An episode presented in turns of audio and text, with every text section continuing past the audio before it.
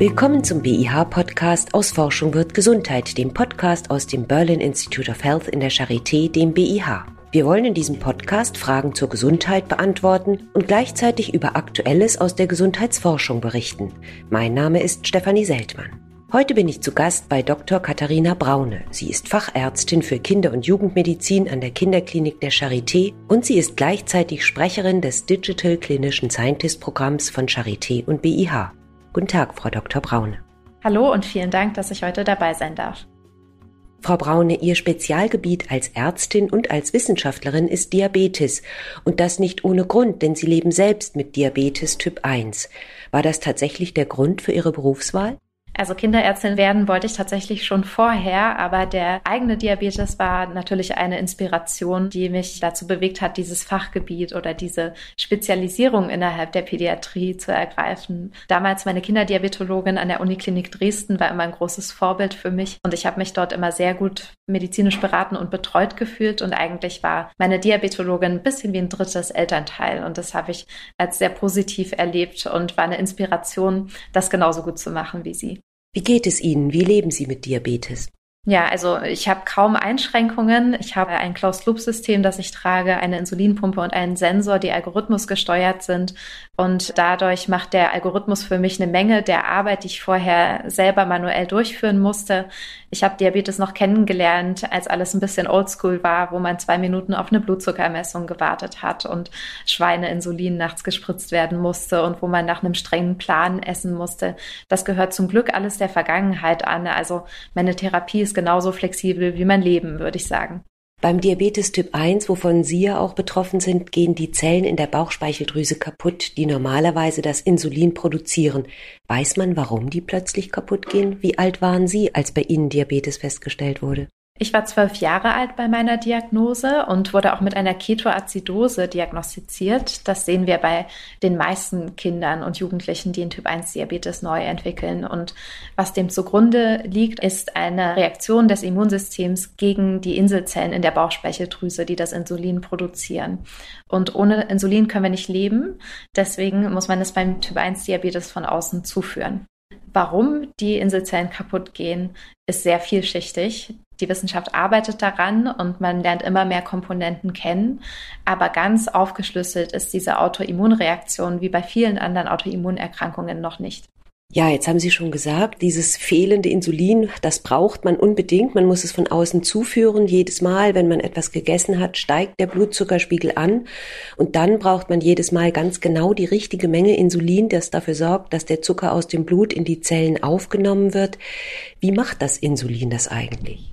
Zuerst denke ich, ist es wichtig anzuerkennen, dass nicht nur das Essen Einfluss hat auf den Blutzuckerspiegel, sondern es gibt hunderte Faktoren, die miteinander wechselwirken und deswegen ist die Therapie gar nicht so einfach. Jeder Mensch hat einen individuellen Insulinbedarf, der zu verschiedenen Tageszeiten unterschiedlich ist, in verschiedenen Situationen unterschiedlich.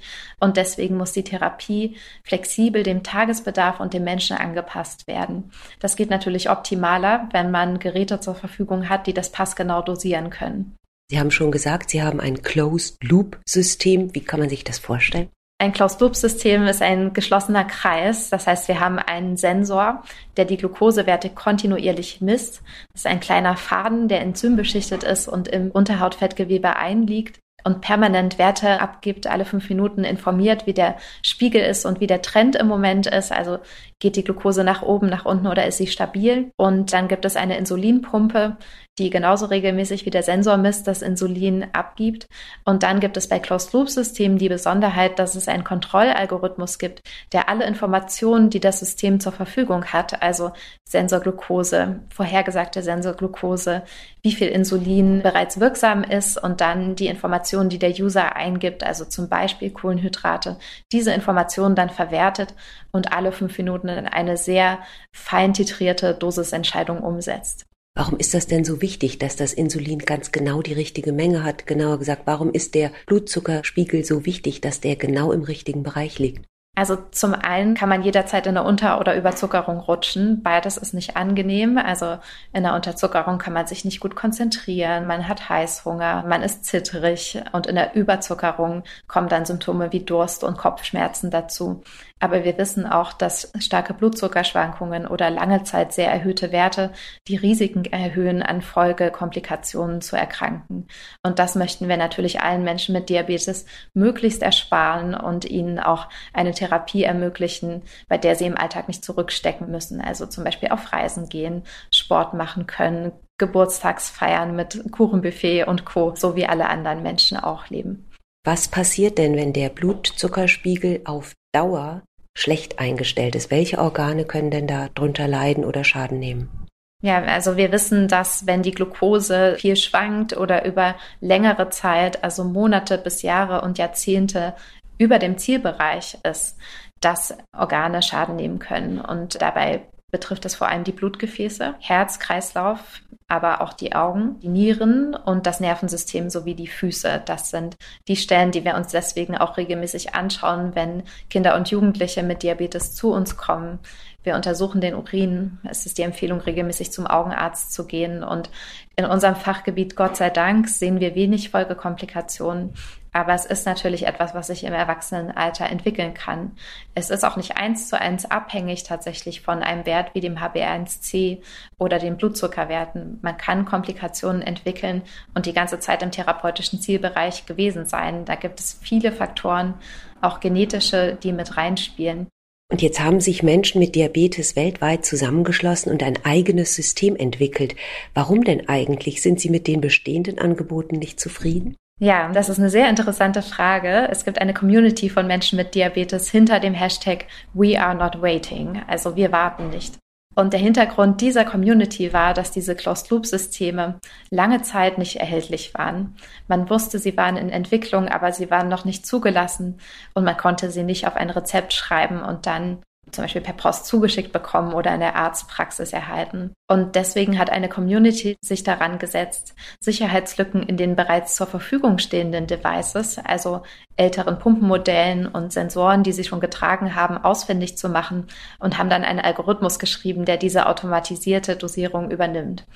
Und diese Open Source Algorithmen, die man dann allen Menschen im Internet frei verfügbar gemacht hat, die sind inzwischen gar nicht so schlecht. Also sie können mindestens mit den kommerziellen Alternativen mithalten, würde ich sagen, wenn nicht sogar übertreffen, weil die Community immer weitermacht. Also wenn jemand eine neue Idee hat, was man verbessern kann, dann ist das in 0, nichts umgesetzt, wird in kleiner Gruppe getestet und dann allen wieder genauso Open Source zur Verfügung gestellt. Man kommt an dieses Programm Open Source heran. Was muss man denn selbst dafür tun, um das nutzen zu können? Man kann es aus keinem App Store laden. Also normalerweise, wenn man sich Applikationen auf Smartphone runterlädt, dann geht man in den Apple Store oder in den Google Play Store. Da gibt es diese Apps nicht, sondern jeder muss sich das selber bauen die Source Codes, die dafür erforderlich sind und die Dokumentation, also die Anwendung, wie man die App auf sein Telefon bekommt, die gibt es aber im Internet. Inzwischen in viele Sprachen übersetzt und es gibt eine weltweite Community aus inzwischen einer fünfstelligen Anzahl von Menschen, die rund um die Uhr da ist und jederzeit bereit ist zu unterstützen und Fragen zu beantworten. Nutzen Sie es selbst? Ja, seit fünf Jahren. Und ich könnte mir nichts Besseres vorstellen für meine Therapie. Würden Sie es jedem empfehlen? Jeder Person vielleicht nicht unbedingt. Ich finde, jede Person, die das wünscht, sollte Zugang zu AID-Systemen erhalten. Aber Aufgabe unseres Berufs ist ja auch für jeden die passgenaue Therapie zu finden. Und es kann sein, dass jemand sich viel wohler fühlt, indem er mit Pens spritzt oder Blut durch den Blutzucker misst. Es kann aber auch eine große Erleichterung sein, gerade bei Kleinkindern, die in die Kita gehen und ganz große Glukoseschwankungen haben und für die diese algorithmusgesteuerten Systeme einfach ein Segen sind. Jetzt haben Sie auch mit Kolleginnen und Kollegen weltweit ein Papier veröffentlicht, das sich mit der Sprache und Diabetes beschäftigt. Es geht darum, wie über Diabetes kommuniziert wird. Warum? Ja, es war in der Zeit, denke ich, in Deutschland auch mal ein Positionspapier zum Thema sensible Sprache herauszugeben. Es gibt auch wieder eine internationale Bewegung, die dahinter steckt, diesmal hinter dem Hashtag Language Matters. Und das Ganze begann vor ungefähr zehn Jahren und startete in Australien. Und da hat man thematisiert, dass es Begriffe gibt, die in der Wissenschaft, aber auch im täglichen Sprachgebrauch verwendet werden, aber die negative Emotionen erzeugen, die das Bild erzeugen, dass jemand eventuell selbst schuld ist an seiner Erkrankung von Diabetes oder dass die Therapie nicht optimal läuft. Und dem wollen wir entgegenwirken Und ich denke, der Cultural Change beginnt auch an der Sprache und an der Wertschätzung Personen gegenüber. Und das kann man sehr gut über Worte transportieren, in die positive wie in die negative Richtung. Vielleicht können Sie mal ein Beispiel nennen. Ich hatte ganz zu Beginn eigentlich auf meinem Manuskript stehen, Diabetes heißt Zuckerkrankheit. Schon dieses Wort gefiel Ihnen nicht so richtig gut. Es geht, glaube ich, nicht nur ums Gefallen, sondern tatsächlich auch, ob das medizinisch korrekt ist. Und bei Zuckerkrankheit würde ich nicht sagen, dass das stimmt, denn es fehlt das Insulin, aber man wird nicht am Zucker krank. Von daher hat dieses Wort schon lange ein Update gebraucht. Wie würden Sie Diabetes lieber übersetzen? Ganz simpel mit dem Fachwort. Bei uns wird in der Sprechstunde immer vom Diabetes gesprochen und wir benutzen keine anderen Begriffe dafür. Bei welchen Worten sehen Sie noch Verbesserungsbedarf? Ja, also da sind Worte dabei, die zum Beispiel im ICD-10 auch vorkommen, also in unserem Kodierungsregister. Und ich tue mich immer schwer damit, in einer Diagnosezeile zu schreiben, ein Diabetes sei entgleist. Also das vermittelt so das Bild, dass wir Dampflokomotiven sind, die auf einem Gleis auffahren und wenn irgendwas nicht funktioniert, dann hat man gleich vor Augen bildlich so einen Unfall von einem entgleisenden Zug. Aber Menschen sind keine Maschinen und ich denke, das sollte man auch in der Sprache über Diagnosen und über diese Menschen so vermitteln. Richtet sich denn dieses Papier dann vor allen Dingen an Fachärzte oder Fachpflegekräfte?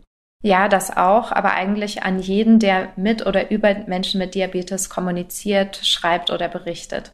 Also auch Journalistinnen und Journalisten? Absolut, genau. Jetzt haben Sie in diesem Papier auch gesagt, Bilder sagen manchmal mehr als Worte. Es geht auch um die falschen Bilder, die häufig mit Diabetes kommuniziert werden. Ja, also viele Bilder, gerade wenn man irgendwie Bildmaterial sucht, das man kaufen kann für bestimmte Artikel, da kommen oft Bilder von Zuckerwürfeln, Zuckerhaufen vor. Es werden Menschen gezeigt oder vielleicht nur Körperteile auch von Menschen gezeigt, zum Beispiel ein dicker Bauch. Und das ist natürlich total stigmatisierend und irgendwie auch entmenschlichend, dass man nicht anerkennt, okay, das ist ein Mensch, der hat einen Körper und auch ein Gesicht und es steht auch eine Person dahinter. Und dazu haben wir auch ein Kapitel geschrieben über Bildsprache. Es geht nicht darum, Fakten zu verheimlichen oder zurückzustellen, aber anzuerkennen, dass hinter jeder Person mit Diabetes ein Mensch steckt. Ist Diabetes dafür ein besonderes Beispiel, dass das so ein stigmatisierendes Vokabular benutzt? Oder gibt es das auch bei anderen Krankheiten? Sehen Sie da möglicherweise auch anderswo noch Bedarf? Den Bedarf sehe ich auf jeden Fall. Das ist nun mein Fachgebiet. Also irgendwo muss man anfangen. Deswegen haben wir das für Diabetes gemacht. Aber ich denke, in der Kommunikation zwischen Ärztinnen und Patientinnen passieren täglich Sachen, die wahrscheinlich stigmatisierend sind oder solche Begriffe wie Compliance oder Adhärenz zum Beispiel, die tauchen, glaube ich, in jedem Gebiet der Medizin auf, sind aber so auch nicht ganz korrekt.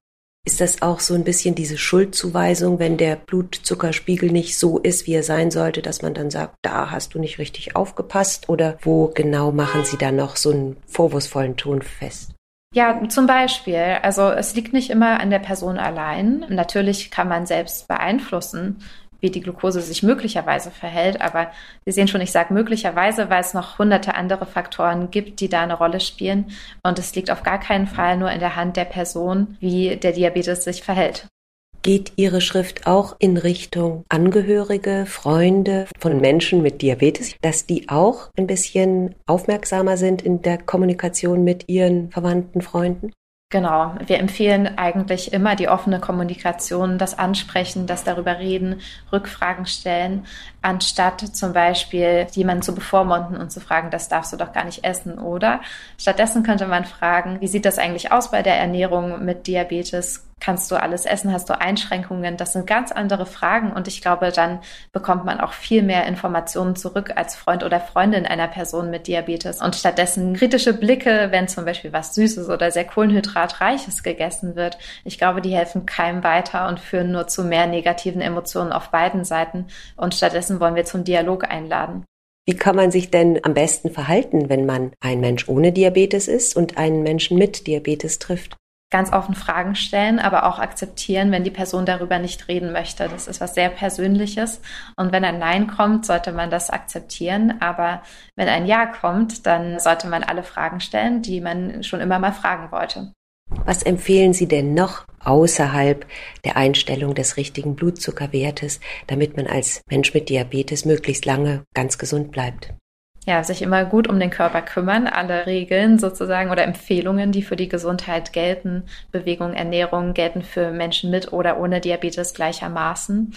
Und ansonsten sich von nichts zurückhalten lassen. Mit Diabetes ist tatsächlich vieles möglich, wenn man sich darauf vorbereitet und den adäquaten medizinischen Support erhält.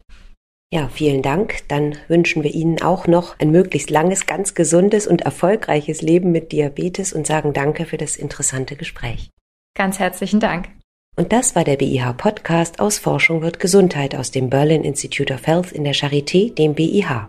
Dr. Katharina Braune erklärte, wie man Menschen mit Diabetes am besten unterstützen kann. Wenn auch Sie eine Frage zur Gesundheit oder zur Gesundheitsforschung haben, schicken Sie sie gerne an podcast.bih-charité.de. Tschüss und bis zum nächsten Mal, sagt Stefanie Seltmann.